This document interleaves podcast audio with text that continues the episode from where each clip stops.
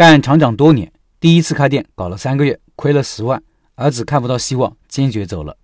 分享我们社群里另外一位老板第一次开店的糟心经历。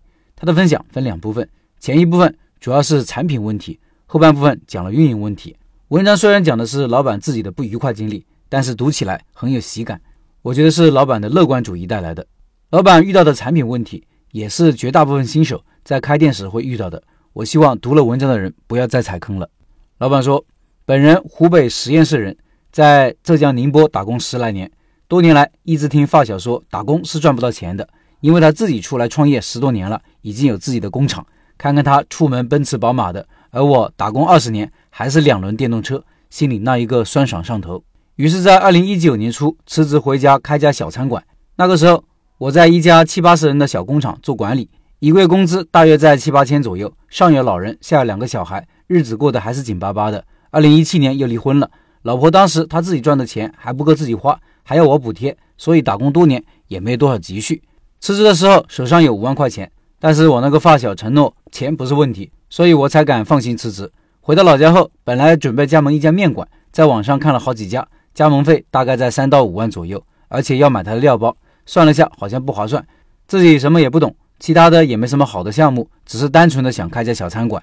因为没有钱开餐馆可以收现钱，我之前在香包厂做，开过香包加工厂，开到后面连生活费都没有了，再后来也就关门了。我想开餐馆不至于没有饭吃吧？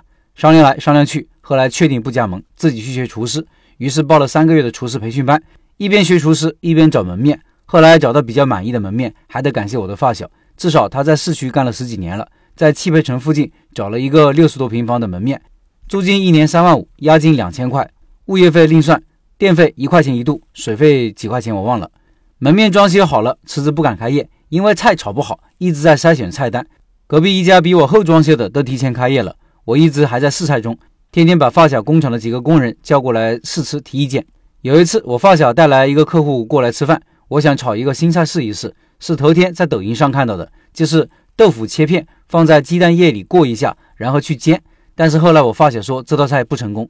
因为豆腐里面没有入味，只是外面有一点味道。其实，在后面做菜过程中，体会到要让豆腐入味还是比较难的。就这样反反复复试菜，折腾了一个月，终于在二零一九年九月二十三号，我人生第一次开店正式开业了。其实就是约了几个朋友在店里自己做了饭吃，鞭炮也没有放，因为禁止放鞭炮。其他的活动也没有做，因为一直担心自己菜炒不好，怕忙不过来。因为没有钱，也没有请人，把我老妈和我儿子叫了过来帮忙。就在门口，我自己用红纸写了一张开业酬宾八折优惠的海报。大家也知道，在培训班学的厨师没有多少实战的，老师也不好好教，三个月就学了个基础，勉强就会翻锅。结合自己在网上看到的菜谱，整了三十个菜。其实啊，很多网上教的菜谱都是不靠谱的。按照网上和老师教的调料，买了几十种，炒菜一个月后基本都不用了，就用点鸡精和味精调味就好了。本来我打算是做石斑鱼的。找了两家做石斑鱼的，准备去学习。后来因为钱的问题没有去，就自己在网上找了石斑鱼底料的做法。因为马上要冬天了，想着吃火锅的一定会多起来，网上找了石斑鱼底料的做法，纯粹是个坑。花了两千多块钱的底料，后来全部倒掉了，根本不能用。也许是自己的做法有问题吧，除了辣没有其他味道，客人都说不喜欢，后来就没有用了。石斑鱼后来也没做成，做石斑鱼要新鲜的鱼，小店根本没有地方养鱼。后来改成石锅鸡和石锅鸭，还有石锅排骨，也没有学成，就是一锅乱炖。首先把鸡鸭焯水倒一半，熟后冷冻起来。排骨要高压锅压到脱骨才可以。刚开始时，我们到别的店看排骨都是油炸的，排骨直接下锅炸，干的嚼都嚼不动。其实别人是先高压锅压到脱骨，再小火轻炸，这样才能外焦里嫩。哎呀，都是血的教训。以上是老板上半部分的分享，最后说说我的看法。第一，开店前最难解决的是产品问题。老板通篇都在讲自己跟产品的斗争过程，可见让他费尽了心血，而且效果依旧不好。我们常说餐饮门槛很低，其实不然。我有个说法，就是产品要打磨到超出百分之八十同行的水平的时候，最好是百分之九十的时候才开始开店，成功率就高。如果按照这个标准，门槛就高了。第二，学产品、学技术到培训学校学习，就是学个基础，带你入门。别指望培训学校的东西有竞争力，到网上找配方、找菜谱更加不靠谱，最后只会浪费时间和浪费钱，这个切记。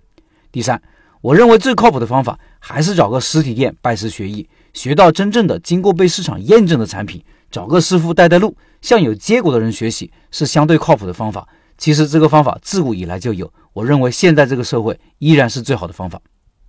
另外，我的第一个付费课程《开店选址课》在抖音上线了，音频下方有课程表，有需要的老板到那里购买。抖音里搜索“开店笔记”就可以找到我了。我周一周三周五周日晚上九点会在抖音里直播。